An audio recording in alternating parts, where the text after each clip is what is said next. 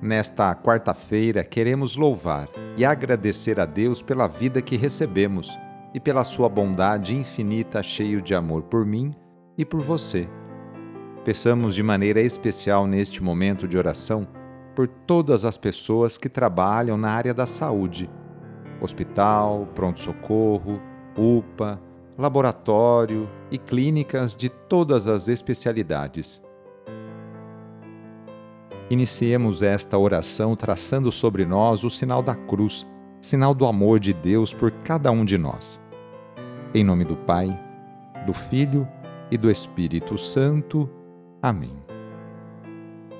Hoje, quarta-feira, dia 20 de outubro, o trecho do Evangelho é escrito por Lucas, capítulo 12, versículos de 39 a 48. Anúncio do Evangelho de Jesus Cristo segundo Lucas. Naquele tempo disse Jesus aos seus discípulos: Ficai certos, se o dono da casa soubesse a hora em que o ladrão iria chegar, não deixaria que arrombasse a sua casa. Vós também ficai preparados, porque o filho do homem vai chegar na hora em que menos o esperardes. Então Pedro disse: Senhor, tu contas esta parábola para nós ou para todos? E o Senhor respondeu: Quem é o administrador fiel e prudente que o Senhor vai colocar à frente do pessoal de sua casa para dar comida a todos na hora certa? Feliz o empregado que o patrão, ao chegar, encontrar agindo assim. Em verdade eu vos digo, o Senhor lhe confiará a administração de todos os seus bens. Porém, se aquele empregado pensar, meu patrão está demorando, e começar a espancar os criados e as criadas, e a comer, a beber e a embriagar-se, o senhor daquele empregado chegará num dia inesperado e numa hora imprevista ele o partirá ao meio e o fará participar do destino dos infiéis.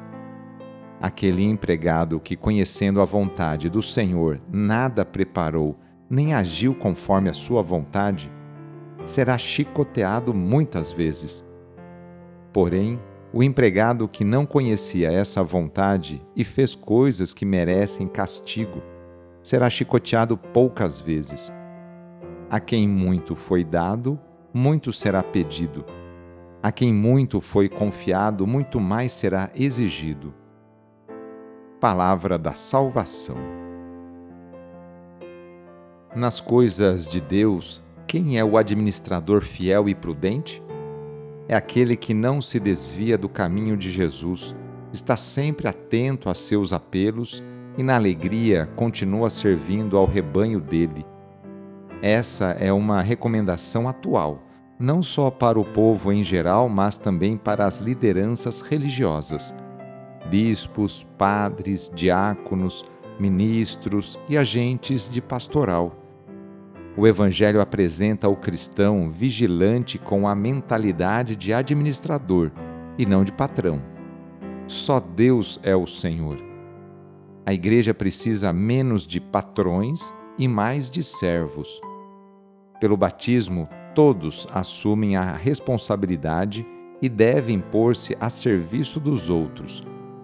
Portanto, sem usar sua função com autoritarismo e ares de poder, cada um, eu e você, somos convidados a empenhar-nos humildemente a serviço da comunidade, sabendo que pode contar com a graça de Deus.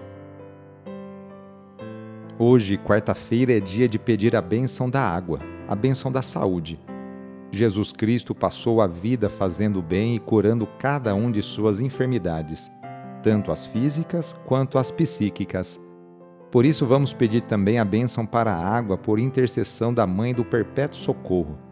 Nesse momento, convido você a pegar um copo com água, colocar ao seu lado e com fé acompanhar e rezar junto esta oração.